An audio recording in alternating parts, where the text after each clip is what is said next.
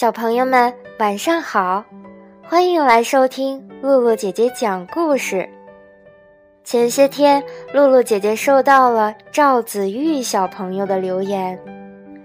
赵子玉小朋友每天晚上都会听着露露姐姐的故事入睡，是一位非常乖巧的小朋友。露露姐姐感谢你的支持。昨天我们讲到，正义的蜘蛛侠决定用自己的超凡能力维护正义。那么，蜘蛛侠是怎样与邪恶势力做斗争的呢？今天我们接着讲《蜘蛛侠》的第三集《章鱼博士》。在过去的一周，彼得以蜘蛛侠的身份粉碎了两起抢劫事件。同时还获得了一份工作，被《号角日报》拍摄新闻照片，特别是蜘蛛侠的照片。彼得走进了日报大楼，拿着上次行动时拍的照片。然而，他并不知道，一场危险的科学实验正在城市的某个角落悄悄地进行着。蜘蛛侠一生中最重要的敌人。就要诞生了。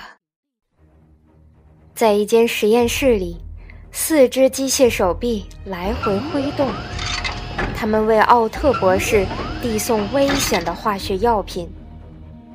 天才科学家的背上绑着一根巨大的机械腰带，四只机械手臂就连在这个腰带上。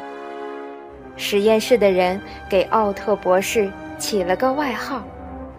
章鱼博士，实验正处在紧要关头。奥特博士正在调配一些放射性的化学药品。眼看将近尾声，电脑系统却显示出了错。奥特博士大声喊道：“哦，不，不可能的！”话音刚落，实验室里就发生了剧烈的爆炸。奥特博士被炸飞了。奥特博士醒来以后，已经躺在医院了。医护人员走了过来，告诉他要好好休息。但奥特博士完全不理会。他想，这些蠢人，我不需要他们的照顾。不过，医生却告诫奥特博士。他的大脑恐怕被爆炸损坏了。更糟糕的是，机械手臂已经和他的身体彻底的融为了一体，这让他感到十分害怕。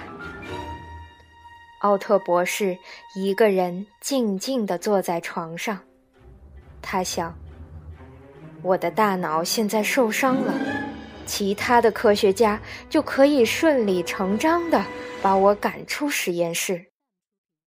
他越想越愤怒，他不会让他们如愿的。正当奥特博士烦躁不安的时候，他的其中一只机械手臂突然活动了起来。这怎么可能？他并没有挪动它呀。他感觉可以很轻松地控制它们，就好像是自己的胳膊一样。他试着来回挥动手臂，轻轻一用力，就从床上站了起来。章鱼博士兴奋极了，现在他要成为名副其实的章鱼博士了。彼得，市中心的实验室里发生了爆炸。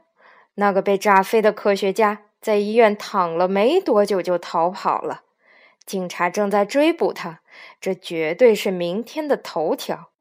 你赶紧去弄到照片。彼得的老板詹姆斯朝他大声喊道。彼得很高兴又有工作了，他需要更多的钱，梅姑妈会需要这些钱的。于是他换上了蜘蛛侠的制服，沿着实验室的墙壁爬了上去。透过窗户，只见章鱼博士正用他的机械手臂高高的举起了一位科学家。必须赶紧救人。蜘蛛侠知道时间已经不多了。蜘蛛侠破窗而入，让章鱼博士大吃一惊。他的机械手臂猛地抓起一把椅子，朝蜘蛛侠砸了过去。你这个只会爬墙的小丑，你以为我会允许你破坏我的计划吗？章鱼博士喊道。只见一个又一个机械臂向蜘蛛侠袭来，他灵巧地躲过了一个，然后是另一个。但是蜘蛛侠显然低估了那些机械手臂的速度，还没等他反应过来。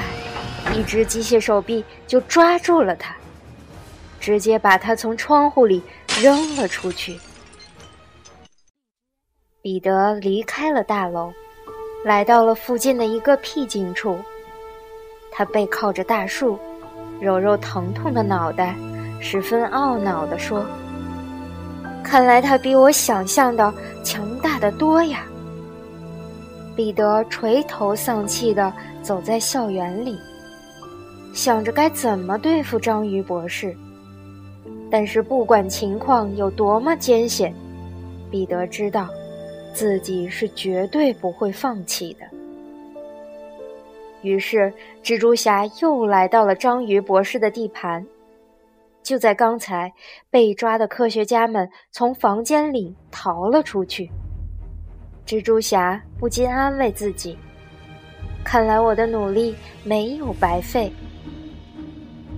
他站起身，再次进入了实验室。但是章鱼博士早就猜到他会回来，设置了许多的陷阱。蜘蛛侠灵巧地躲过了一个又一个机关，可是最后还是被章鱼博士的机械手臂捆了起来。还想再玩一次吗，蜘蛛小子？章鱼博士紧紧地抓住蜘蛛侠，嘲笑地说：“刚才你还没玩够吗？我确实还没玩够呢。”蜘蛛侠边说边用力挣脱，而后以最快的速度朝章鱼博士的脸上打了过去。蜘蛛侠做到了，章鱼博士被打晕了。蜘蛛侠用蜘蛛丝把他捆了起来，通知了警察。而且，蜘蛛侠还拍到了大战章鱼博士的照片。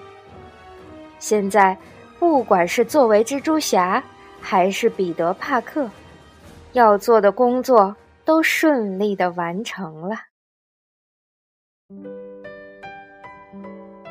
小朋友们，今天的故事就讲到这儿了。如果你喜欢露露姐姐讲故事，可以关注微信公众号“悠悠鹿鸣露露”，或者下载喜马拉雅 FM 或荔枝 FM，收听更多好玩的故事。好了，小朋友们，我们下次再见吧。